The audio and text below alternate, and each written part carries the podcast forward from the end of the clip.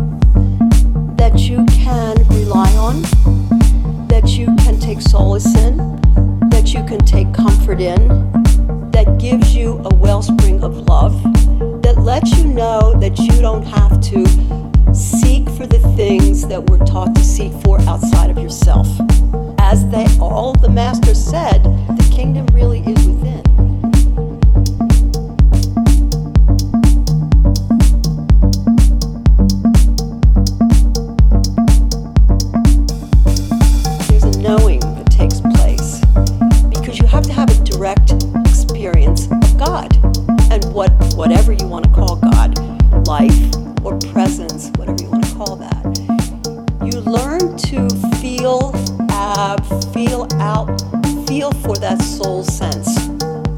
You learn to listen to your soul. You learn what the difference is between wishful thinking and when your soul's really speaking. When you finally achieve that, there is a knowing. And then you have the big revelation that the kingdom really is within. It's all right here. But you must experience